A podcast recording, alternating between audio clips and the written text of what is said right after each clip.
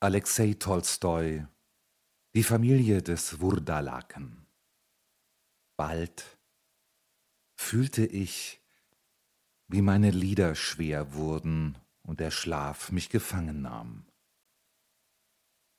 Und da sehe ich, wie die Tür zu meinem Zimmer sich leise öffnet und der alte Gorscha hereinkommt. Das heißt, ich fühlte es mehr, als dass ich es sah, denn das Zimmer, aus dem er kam, war völlig dunkel. Ich fühle, wie seine erloschenen Augen auf mich gerichtet sind.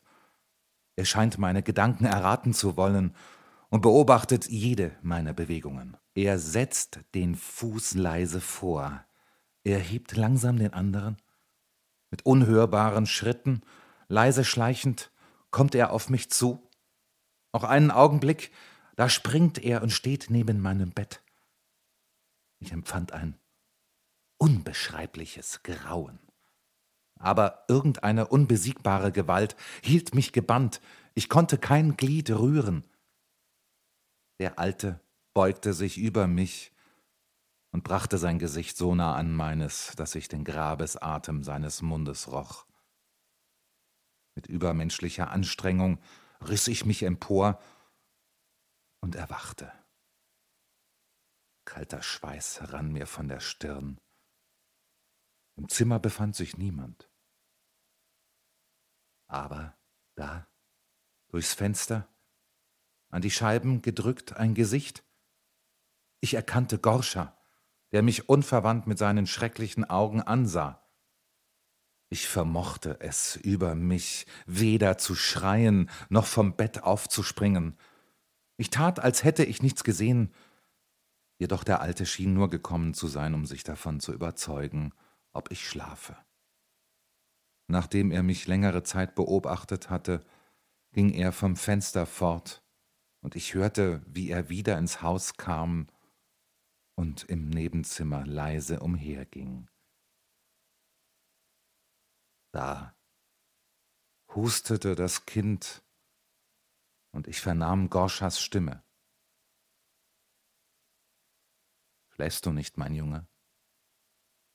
Nein, Großväterchen, und ich möchte so gern mit dir plaudern. Plaudern willst du? Wovon sollen wir denn plaudern? Warum hast du denn, Junge, am Tage nicht mit mir gesprochen? Weil's der Vater mir verboten hat.